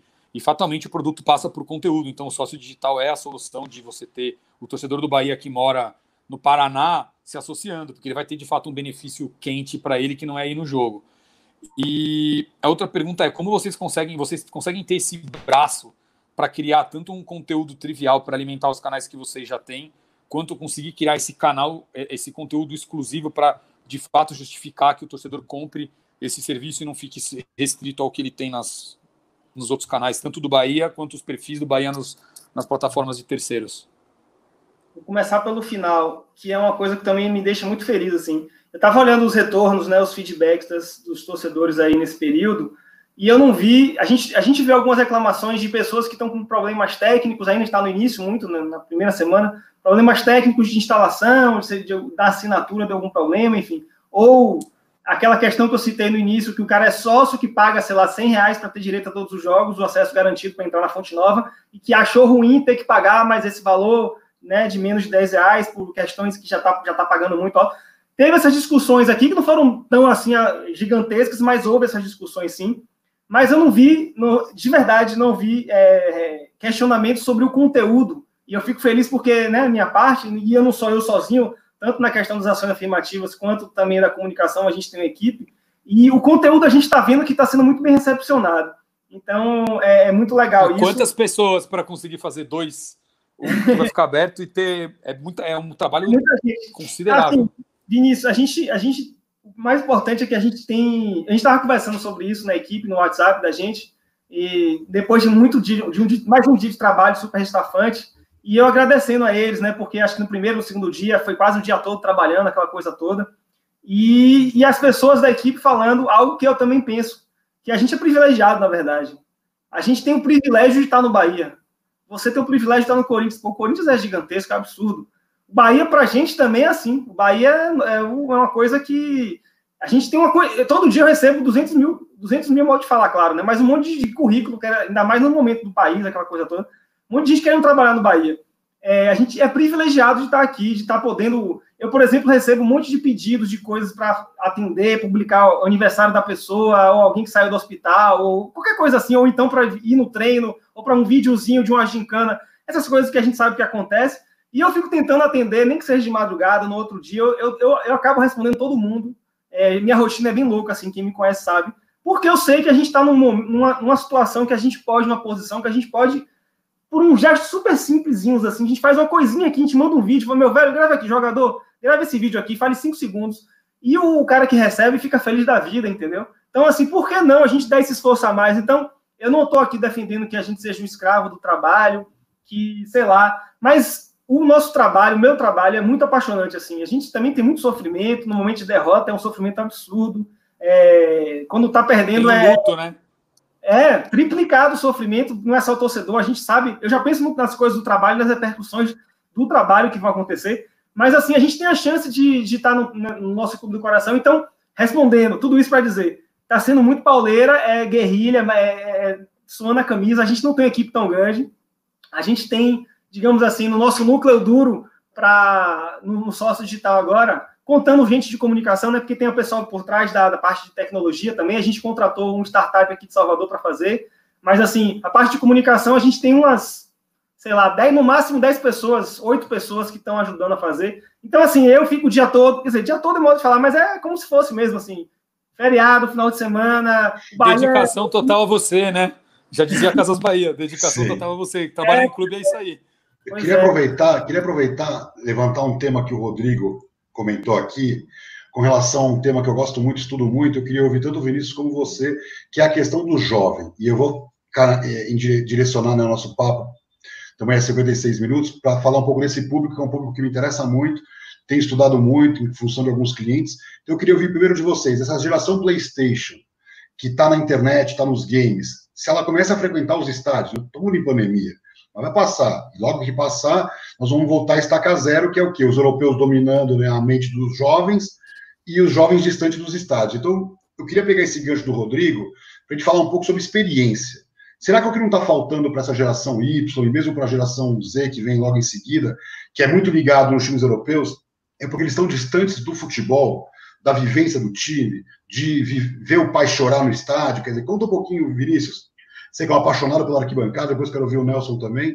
Como é que vocês enxergam o risco de mercado que esses jovens têm, né, se afastando dos nossos clubes, e qual é a resposta que nós podíamos dar, como disse aqui o Rodrigo, de ter mais acesso para as crianças poderem chegar aos estádios? É, essa pergunta é ótima, é um tema também que eu já falo, acho que desde 2016, em algumas discussões aí. É, bom, vamos lá. Primeiro, quando vou puxar um outro assunto que também é muito debatido, que sempre gostam de entrar no, na seara da internacionalização, né? Não, porque a internacionalização. E assim, convenhamos que realmente seria muito legal discutir a internacionalização se a nossa nacionalização estivesse segura. Né? Então, hoje, os clubes têm torcedores espalhados no Brasil inteiro e dificilmente conseguem é, fazer algo na prática, a não ser a parte de conteúdo, que já é uma baita entrega, né? Para quem antigamente não tinha nenhum contato com o time, o conteúdo é a entrega da vez. Mas, por exemplo, o que, que os clubes fazem com os torcedores que moram nos outros estados? Né? Já é, é difícil essa vivência com, com o torcedor. E aí você vê uma avalanche dos europeus. A Inter de Milão tem escolinha aqui com mais de 8 mil alunos no total. Deve ter mais do que muito clube. Né? E não é um time que está em alta, né, como já esteve no fim dos anos 90 lá, que era a Inter e o Milan, né, que eram os dois times da vez. Então, assim, é, os times de lá têm uma visão de investimento que dificilmente no Brasil e na América Latina se tem. Normalmente a verba dos clubes para trabalhar é zero. Então, lá você tem pessoas. É, por exemplo, a La Liga tem uma pessoa responsável por desenvolver, a La Liga no Brasil, outra no Equador, outra na Argentina. Então, existe um, no calendário deles estratégico o desenvolvimento do mercado em outros lugares, como já passou pela Ásia, eles conseguiram se consolidar lá, existe também no Brasil. Né? Então, é, esse é um ponto de partida que é importante. A, a, diferença de visão e de trabalho de médio e longo prazo versus trabalho de curto prazo já causa uma diferença. Aí a gente vai para a parte de games. Nos games também é muito complicado, porque o time que você torce é força 70 e o Barcelona é 90. Então, se você jogar com o time que você torce, você vai apanhar. Né? O ídolo que você gosta de jogar no videogame não joga no seu time, joga na Europa. Então, a gente tem muitos elementos que jogam contra. Por isso que eu brinco que se fosse um jogo de War e tivesse exércitos para colocar, eu colocaria todos no Brasil primeiro para tentar defender a audiência aqui, para depois tentar brincar lá fora. Porque realmente é muito difícil. Hoje o cara pode morar na porta do Bahia, na porta do Corinthians e não ver nada e seguir 24 horas o Arsenal, né? Eu sou impactado por campanha da, da Melita que patrocina o Manchester no Brasil. Eu recebo no meu Instagram, pum, café, não sei o que, do Manchester. É, eu vejo o vinho do Arsenal, na, o 120 na, no Pão de Açúcar. Então, assim, existe uma, uma força de entrada dos clubes europeus aqui e que os daqui hoje não têm é, e dificilmente terão num curto prazo é, é para combater isso, né? Então essas batalhas nesses pontos que eu falei, de certa maneira, são batalhas difíceis de reverter, mas aonde eu acho que a gente tem aí caminhos para trabalhar.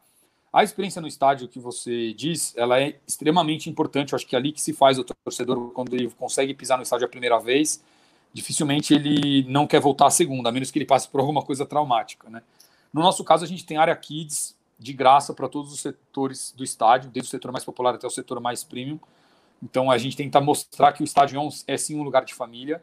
É, os estádios modernos, né, as arenas que foram, ou até os estádios antigos que passaram por algumas modernizações, de fato são mais confortáveis, transmitem menos aquela sensação hostil que se passava antes, né, que tinha um banheiro todo detonado, o corredor espremido para você passar. Hoje você tem a evacuação de alguns estádios com certa facilidade, muitos orientadores trabalhando de maneira educada. Então, assim, mudou bastante o ambiente dentro de um estádio, tanto que você vê muito mais mulheres e muito mais crianças do que se via no passado, embora a gente tenha um desinteresse de, de forma massiva aí é, do público jovem. Outra coisa importante do público jovem, li também recentemente que é um público mais apegado a ídolos do que aos próprios clubes. Então você tem aquela possibilidade do cara trafegar com o seu ídolo e de repente nem se fixar um clube, né? Então, como transformar esse cara? É um, é um mecanismo diferente do que você trabalhava antigamente com a criança. E aí a gente vai desaguar no conteúdo, porque o conteúdo é onde você consegue estar com a criança todos os dias, mesmo sem jogo, mesmo se ela estiver longe do seu, do seu público, é, do seu time, perdão. O Flamengo lançou recentemente uma plataforma que chama Flamiguinhos, que é muito legal. legal. O Corinthians e vários outros clubes também têm. Mais de 100 mil seguidores já no YouTube. Ah, mais que muitos clubes. O, né? Flamenguinhos é, tem então... mais seguidores que muitos clubes. Né? É isso. E, aí o, o, Corinthians e os outros clubes, vários outros clubes também têm algumas iniciativas mais pontuais, tem produtos licenciados, mas que ainda precisam ter um pouco mais de, de, de, de diversidade de itens também tem de conteúdo, né? Que tem uns vídeos, alguma coisa, mas assim, eu já cheguei a ter conversa com é, uma empresa do mercado, um canal como se fosse um Netflix de público infantil, no qual a proposta que eu fiz para eles era que a gente tivesse dentro de todo o circuito deles de conteúdo um conteúdo exclusivo é, do Corinthians com abordagem pedagógica. Então, o que a gente pudesse ensinar para essa criança sobre democracia, sobre o racismo, sobre o respeito a todas as as minorias e todas as lutas possíveis, que a gente conseguisse usar o Corinthians como interlocutor para ensinar a criança alguma coisa, o pai vai dar graças a Deus e a mãe, que são torcedores, se tiver um aplicativo desse, porque eu consigo educar o meu filho usando a paixão que eu tive, consigo passar ela de pai para filho, que hoje é, é aquela discussão, né, que a mãe passar para o filho ou o pai passar para a filha, enfim, não importa o gênero aí, é, tá cada vez mais difícil.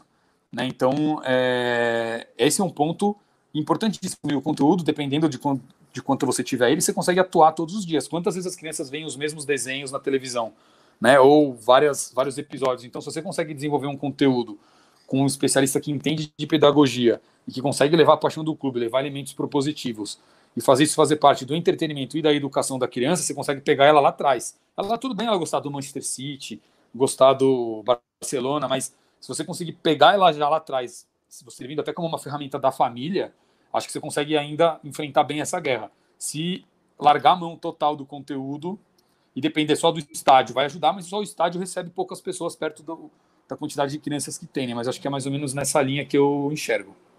E você, Nelson, como é que você vê essa geração PlayStation e o risco de mercado que os clubes podem perder no longo prazo?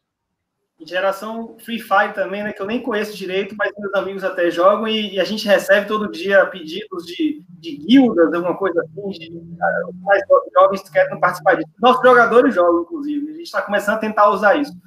Eu acho que Vinícius foi muito bem na resposta, assim, eu não acho que tem preciso falar muito mais. Eu vou dar um caso concreto. É, a gente também aqui no Bahia, eu até tive reunião com o pessoal do Flamiguinhos, não que o pessoal do Flamengo, mas tem uma produtora que está por trás, né? Um pessoal até de Minas Gerais, eu acho e eles nos procuraram, né? E, é, e aí o próprio cara do Flamiguinhos falou para a gente que, que ele pesquisou no mercado algo parecido no Brasil e tal, e que quando o Flamengo lançou o Flamiguinhos, que de fato é excelente, sensacional, muito bom mesmo, acho que eles lançaram um pouquinho antes da pandemia, foi ali em março, um pouquinho antes de março, é, ele disse que viu uma iniciativa que está no YouTube, é, que o Bahia tinha feito em 2014, eu já estava no clube, eu tinha um ano de clube, é, de maneira visionária ou não. A gente deu sorte de acontecer com a produtora nos procurou. Tá lá até hoje. A gente também colocou no nosso sócio digital, que é o, o Esquadrão Tricolor, que tem uma turminha também, como se fossem os Flamiguinhos, uma turminha bem legal e tal. E agora que estou com um filho pequeno, já comecei até a mostrar ele. Não sei se ele já está na idade para isso, mas enfim, dizer que em 2014, aí, eles, aí o cara do Flamenguinho falou assim, né, que é, sempre que queriam publicar notícias dizendo que o Flamengo foi o primeiro clube, ele dizia, ó, o Bahia fez em 2014, no nosso caso, a gente fez lá, é, lançou, um, na época era DVD infantil, né, que hoje a gente sabe que o DVD morreu, mas ainda era um DVD infantil, teve aquela experiência que está no nosso YouTube e com a pandemia, com o advento da pandemia, além de, por exemplo, publicar uma série de passatempos tricolores, vários clubes fizeram isso, o esporte, outros times, né, fazer uma série de passatempos, de colorir, de, enfim, muitos clubes fizeram isso nas redes sociais, o Bahia fez também. A gente começou a re, é, divulgar e mostrar novamente a nossa playlist, que tem 12 canções lá da nossa, nossa Flamenguinhos do Bahia, né, o Esquadrão Tricolor. Então o Bahia conseguiu fazer essa ter esse conteúdo já antigo que a gente está tentando retomar cada vez mais. Está é, iniciando outras situações aí para fazer um conteúdo talvez um pouco mais para jovens mesmo, né? Para que não fosse nada é, tão criancinhas assim, como Galinha Pitadinha, enfim, Mundo Bita. É, essas possibilidades de games aí de, do mundo do, do, do e-sports também é uma, uma coisa que está nos batendo a porta aqui. O Flamengo já lançou, na, já correu na frente, o Corinthians também, se não me engano, tem um trabalho nesse sentido. A gente está correndo atrás disso aí também. A nossa torcida nos cobra muito os mais jovens. E é isso, eu acho que se para o Corinthians é difícil, imagina para um Bahia, imagina para um clube do Nordeste. É, a gente até tem um problema do interior não ser parte dele ser Bahia, entendeu? Enfim. Então a gente está. Como é que vai pensar em internacionalização? Claro que é muito justo que você pense em ir para a Florida Cup, a gente já foi também, é muito legal, o Mickey, aquela coisa toda. Mas o interior da Bahia, o cara torce para o Flamengo, por exemplo, para o Corinthians, a gente tem que lutar para conseguir. E o, o, rapidamente, a última coisa, o sócio digital nosso presidente fala e é verdade, também é uma forma, a gente tem muitos feedbacks sobre isso, é uma forma de aproximar as pessoas pelo mundo aí, o cara da Austrália, Nova Zelândia, no interior da é Bahia, isso. eles estão conseguindo assistir o Bahia como até quem está em Salvador nunca tinha a oportunidade de assistir. A gente está mostrando os corredores, os bastidores. Teve um cara que falou para a gente que devia deixar uma câmera ligada lá mostrando o campo e sem acontecer nada, por exemplo. Então, o sócio digital também é uma, é uma alternativa a isso. Muito legal. Só fazer um Trouxe aqui alguns dados, deixa eu só explicar os dados, aí eu te dou a palavra. Ah só para falar que assim, não tem como a gente falar em marketing esportivo hoje não transitar pelo mundo dos games. Não estou falando aqui que tem que ter uma equipe de game, que é uma visão muito literal. Eu até já comentei isso em outras lives, que o que eu tenho visto lá fora é muito a linguagem dos games atrelada ao lance do jogo. Então, por exemplo, usa o Minecraft para mostrar o lance do gol, porque você vai atrair a atenção desse jovem que não vê 90 minutos de futebol e que também não quer ver VT de jogo nem melhores momentos, ele quer a linguagem que ele gosta. Então, eu coloco aqui né, que os 60% dos millennials do mundo são gamers, que é um dado bastante assustador, e temos 70 milhões de millennials no Brasil, que é um país jovem que vai envelhecendo a população. E, por outro lado, embora o Brasil seja um país muito forte no mundo dos games, a terceira maior é, comunidade de jogadores, somos apenas o 13 terceiro em faturamento, que segue um pouco a linha, não é o que acontece nos clubes, né? Os clubes, nós somos o sexto do mundo em faturamento, mas em termos de games, nós não soubemos ainda aprender a faturar. Então, queria só passar esses dois dados, estamos partindo para o final, queria ouvir o Vinícius, e vou deixar uma última, último dado que eu queria dividir com vocês. Vamos lá, Vinícius. É, eu ia falar exatamente sobre isso. Eu tive num evento lá no Chile, que aliás é um evento muito legal, até para quem. Eu sempre tive a curiosidade de saber mais dos clubes latinos, por ter uma aproximação cultural maior com a nossa. A gente vê muito o que é feito na Europa, nos Estados Unidos, mas acho que faltava um pouco desse, então eu fui três anos consecutivos para esse evento. Esse último não teve por conta da, do problema que estava tendo nas ruas do Chile, eles cancelaram. E agora também por conta da pandemia. Mas num desses eventos que eu fui, foi a pessoa responsável pela internacionalização da marca do Celtic, time escocês. Era um mexicano, já vai vendo a miscigenação daí. Então é um mexicano que trabalha na internacionalização do time da Escócia. E ela passava substancialmente pela parte de games. Obviamente que ele inicialmente é, trouxe muito a questão do game de futebol, mas já tateando todas as outras modalidades, que é onde você tem milhões de pessoas, né? Então, é, hoje o Corinthians conta também com a equipe é, nessa área já, ela é importantíssima para o engajamento desse público. O engajamento desse público é surreal, porque é um público muito. Primeiro, que ele já é ultra tecnológico, né? Ele já onde a coisa acontece, ela já é na tecnologia, ele já está imerso ali dentro. Não é um cara que você precisa educar a como usar. Pelo contrário, é capaz dele te ensinar as coisas. Né? Ele já está à frente. Então, e do ponto de vista de mercado, isso também é muito sedutor para as marcas. Né? Se você ficar com aquela cara que o futebol é uma coisa arcaica, que é um público mais velho, não sei o quê, para marcas que buscam um público conectado, engajado, que vai ser fácil de converter o cara, porque ele fica o dia inteiro na tela ou na segunda tela, o eSports passa a ser um projeto mais, um produto mais atrativo do que o futebol com o ponto de vista arcaico, né, de antigamente. Então, é, é um ponto muito importante. Acho que realmente é, os clubes têm que tentar ou trabalhar parte do seu conteúdo em linguagem. Tem um conteúdo muito legal da Fórmula E, quem me indicou, inclusive, é a nossa pessoa da criação que trabalha lá na, na Arena, o Mazili. Cara, é muito legal. Eles fazem vários vídeos com efeitos tipo Mario Kart, os vídeos da corrida de verdade. Eles metem os efeitos e, tipo, o vídeo que eles postam no canal oficial é assim. Então, e é muito louco, porque com certeza isso pega e de uma maneira muito forte esse público que gosta disso, né? Então, é, realmente, o mundo dos games, é, há quem diga que seja futuro, eu acho que já é realidade. E um pouco até do passado, os números de premiação de vários torneios já superam várias modalidades. Fortnite, né? Fortnite, por exemplo, é... paga mais que o US Open, por exemplo. É, então, de vários torneios, de várias modalidades que são consagrados e globais, já tem modalidades de game que, putz, superam isso fácil. E tem um outro ponto também muito importante. É, é um território que não tem fronteira, né? Não tem barreiras. Então, é, nesse sentido, tudo acontece num ambiente virtual. Tá todo, mundo, todo mundo está longe, mas está perto ao mesmo tempo. Então, toda essa dificuldade que a gente tem de fazer um cara ir para o estádio, de ir até uma loja física. Então, o ambiente desse, dessa galera ele já é na nuvem. Né? Então, acho que também é uma facilidade aí, pensando no ponto de vista de mercado e de engajamento do público. Legal. E o que, que você vê aí, Nelson, para a gente finalizar com a questão dos games? Eu vou lançar um último dado aí para a gente poder fechar positivamente, que a gente falou muitas coisas de crise, de dificuldade, e eu não quero deixar de passar uma mensagem positiva para quem está nos assistindo quem vai nos assistir. Muita gente vai ver depois, né? Então é importante também deixar essa mensagem positiva. Então fala um pouquinho, Nelson, sua visão sobre os games, para eu trazer uns dados positivos que eu acho legal. Eu acho que o game já acabei citando na minha última resposta. A gente está, como eu falei, largando um pouco atrás relacionado a isso. A gente já teve reuniões com, com, com, com pessoas, com, com empresas, enfim. A gente sabe que vai ser o nosso próximo passo. A gente já, na reunião de diretoria, já decidiu é, não sei se ainda vai dar tempo esse ano, acho, acredito que sim. Uma coisa legal que eu posso falar, que eu, que eu, que eu esqueci de falar antes e agora eu lembrei, que é bem legal, que é o seguinte, dentro dessa, desse conceito que a gente também quer trabalhar muito, que assim como o Bahia é o clube do povo, digamos assim, daqui da Bahia, né, que o Corinthians é do, em São Paulo, enfim, a gente está querendo muito passar a imagem de clube inovador. Então, não só o sócio digital, como também tem uma outra coisa que a gente lançou no ano passado, chamada Barril Dobrado. Não sei se vocês já ouviram falar. O Barril Dobrado é o seguinte: Bairro Dobrado é uma expressão em baianês, né? Nosso, nosso dialeto baianês. E aqui no Bahia a gente tem, quando tem uma eleição de melhor em campo, o Man of the Match, a gente tem um barril dobrado do jogo. Então vocês já estão entendendo mais ou menos o que, é o barril dobrado. É, e a gente acabou decidindo fazer um game chamado Barril Dobrado. Quer dizer, a gente lançou um aplicativo ano passado, na época do início do brasileiro, que é uma espécie de cartola do Bahia, um cartola FC do Bahia.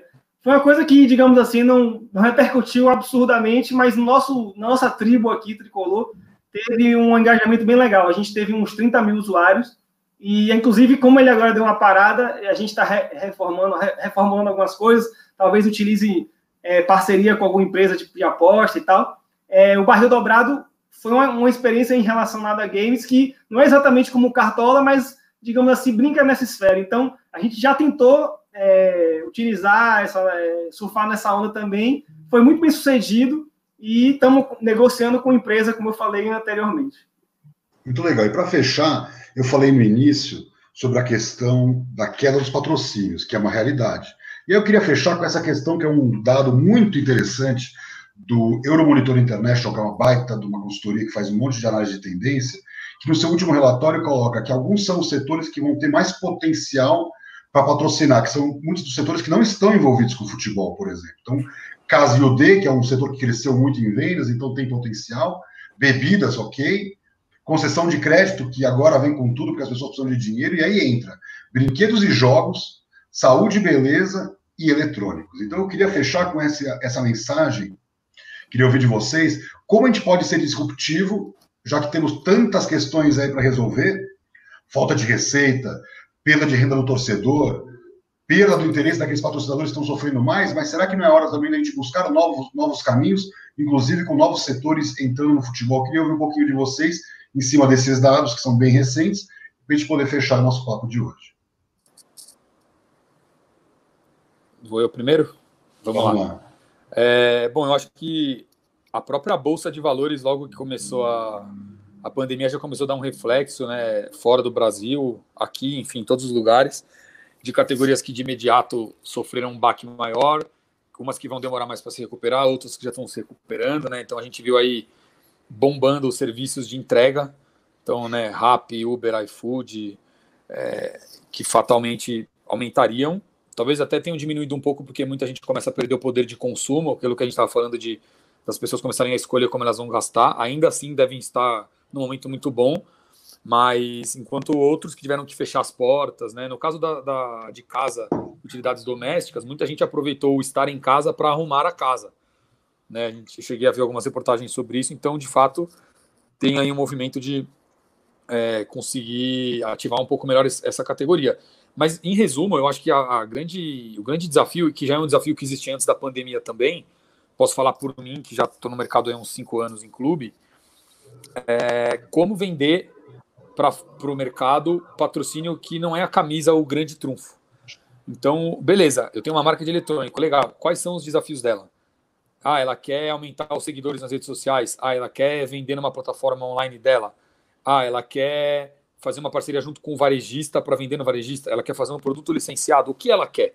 Né, então, acho que existe um, um passo anterior que é exatamente diante de cada cenário e de cada mercado entender o, o que que o clube com seus ativos pode ser útil para aquela categoria. Eventualmente vai ser com a camisa, eventualmente não vai ser com a camisa. Eventualmente você vai usar é, atletas ou não, você vai usar rede social ou não, você vai usar é, produtos de é, relacionamento no estádio. O cara quer se aproximar do mercado de uma maneira, ele precisa de um camarote para levar pessoas estratégicas. Legal, talvez ele não precise.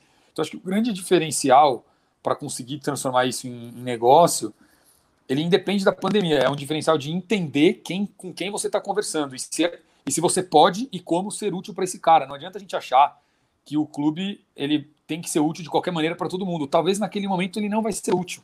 Então, o desafio de quem está hoje do lado do balcão dos clubes é tentar montar isso de uma maneira que seja atrativo para aquela marca, para aquele momento, para aqueles objetivos que ela tem.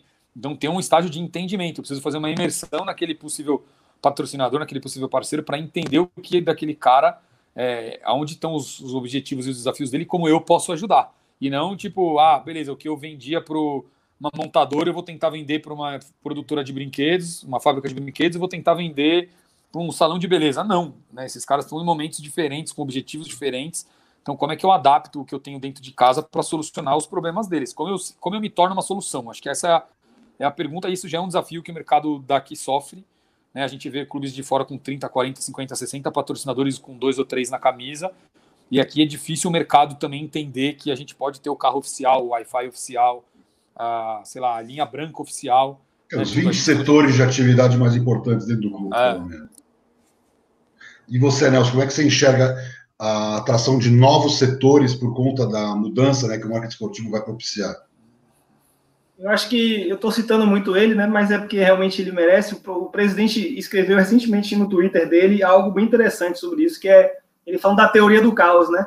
Como a pandemia está proporcionando, na verdade, essa oportunidade de a gente se reinventar, em, por exemplo, o sócio digital é um exemplo, a coisa da, da linguagem que eu falei, enfim.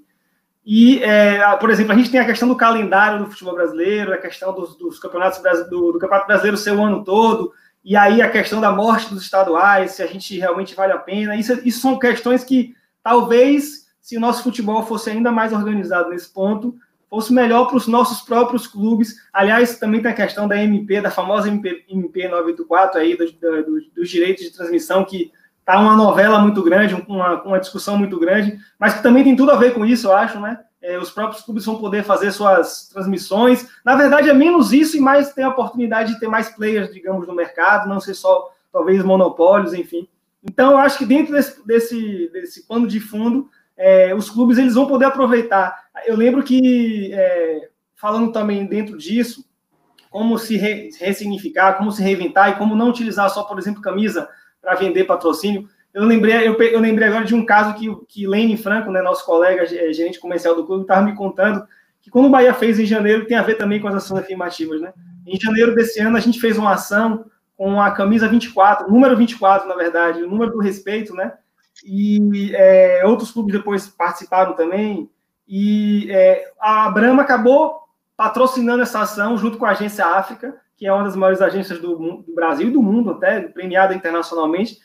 E ele estava me contando que o Bahia arrecadou uma grana bem legal, eu nem, tava, nem tinha noção disso. Ele, ele não vou dizer o que o valor, o caso, não vem ao caso, mas a, a gente acabou conseguindo também arrecadar graças a uma ação que era uma ação afirmativa, era uma ação social. Então, assim, esses tipos de situações, assim, como, por exemplo, também, só para finalizar, as Casas Bahia, que Vinícius citou aí, que, na brincadeira dele, e que tem tudo a ver com a gente, com o nome, as cores, embora sejam de estados diferentes, né? Não, e não tinha nem Casas Bahia aqui na minha infância, na, na Bahia, só depois que chegou, que é uma coisa de São Paulo.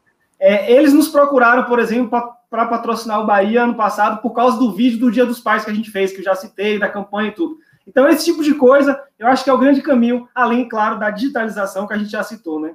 É, eu acho que as plataformas de, dos próprios clubes, o, o Furacão Play, que o Atlético Paranaense já fez, o Flamengo também está tentando, os clubes estão todos já tentando repetir esse exemplo do Flamengo, perdão, de botar o jogo no YouTube, os, os times cearenses fizeram, e de você fazer, fazer doações ali online, enfim. Então, são formas de você arrecadar sem precisar necessariamente estar engessado às antigas paradigmas. Muito legal. Nelson Barros, Vinícius Azevedo, não tenho palavras para agradecer. Eu sabia que ia ser um baita do bate-papo. Pessoal aqui comentando, infelizmente não é possível responder a todos, mas as perguntas vão estar aqui é, abertas, né? Depois fica aí eternamente no nosso canal. Vinícius, obrigado, foi muito legal. Primeira live que fizemos juntos. Espero que possamos fazer muitas outras. Obrigado mais uma vez pelo trabalho, pela sua visão de negócio e espero é, que a gente consiga né, sair dessa mais forte, mais fortalecido.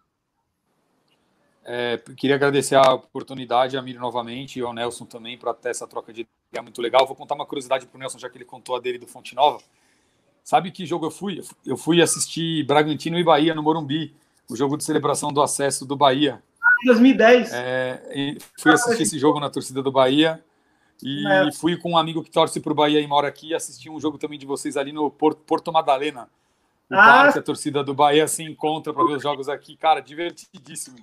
Fui com um amigo que mora aqui, é torcedor fanático de vocês. É seu amigo. Seu amigo é qual? É o Mar é? Marcelo. Marcelo. Ah, depois eu te passo o contato dele para ver se você conhece. Eu acho que você é, quer. E, cara, e foi. A torcida do Bahia em São Paulo é gigantesca, né? Foram é. duas E tem uma curiosidade, até o Bruno que trabalha comigo, que o Amir também conhece, é, sugeriu comentar uma curiosidade que eu descobri recentemente. Eu não sei se está na agenda do Nelson, até queria depois conversar com ele é, em off, por, por ser até uma oportunidade que a gente tem de fazer alguma coisa em conjunto. Avaliando com o pessoal que é historiador do clube, a gente identificou que o próprio símbolo do Bahia, que lembra muito um símbolo do Corinthians na evolução dos escudos, teve uma inspiração no Corinthians na época de um, acho que foi de um ex-atleta que jogava aqui, foi morar no Bahia, na Bahia e, cara, isso é uma coisa muito legal, porque a gente vê um DNA tão semelhante dos clubes.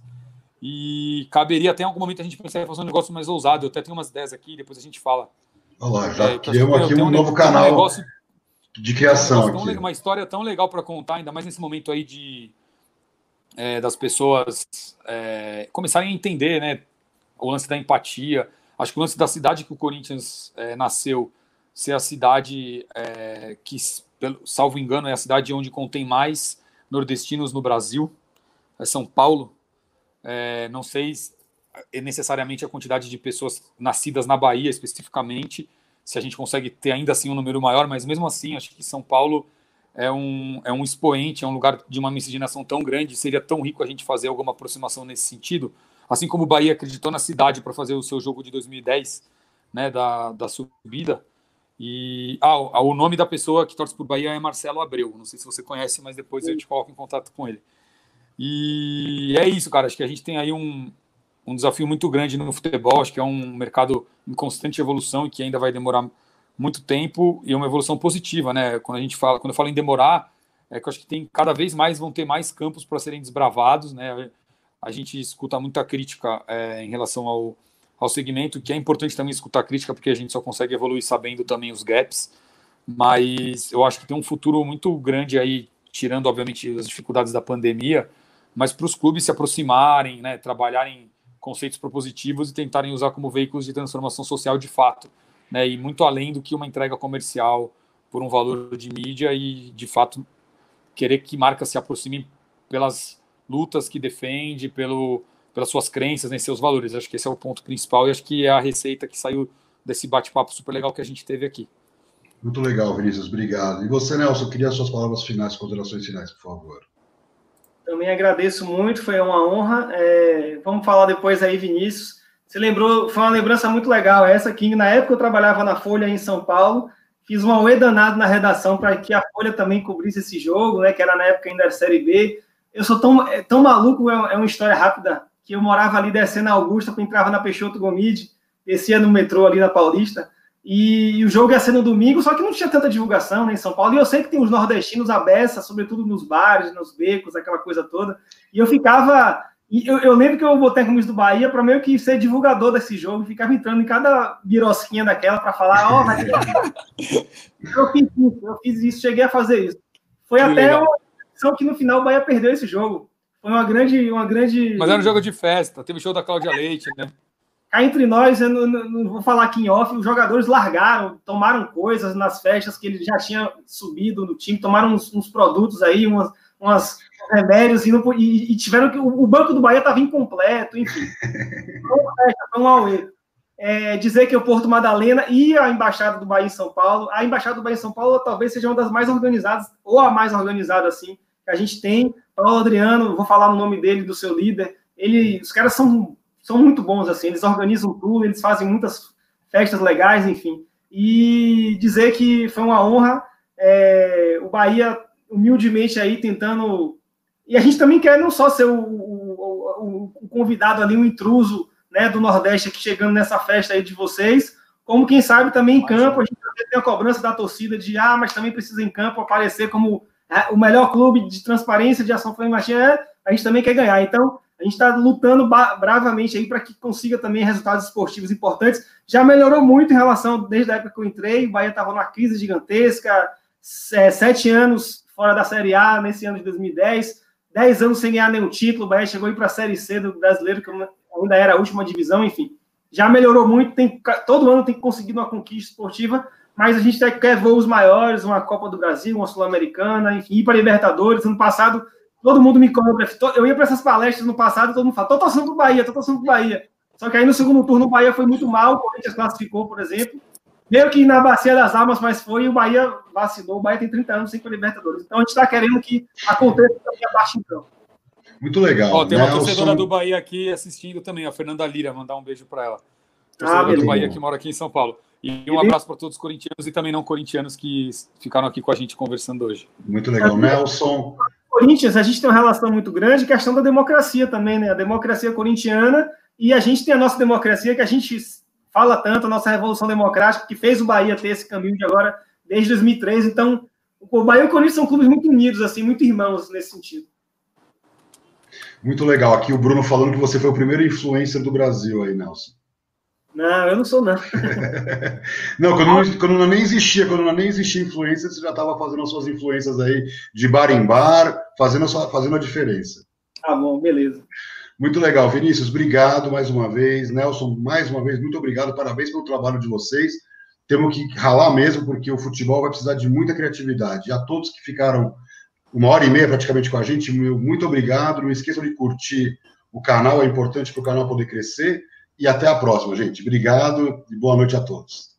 Obrigado, gente. Tchau, tchau. Valeu. Um abraço.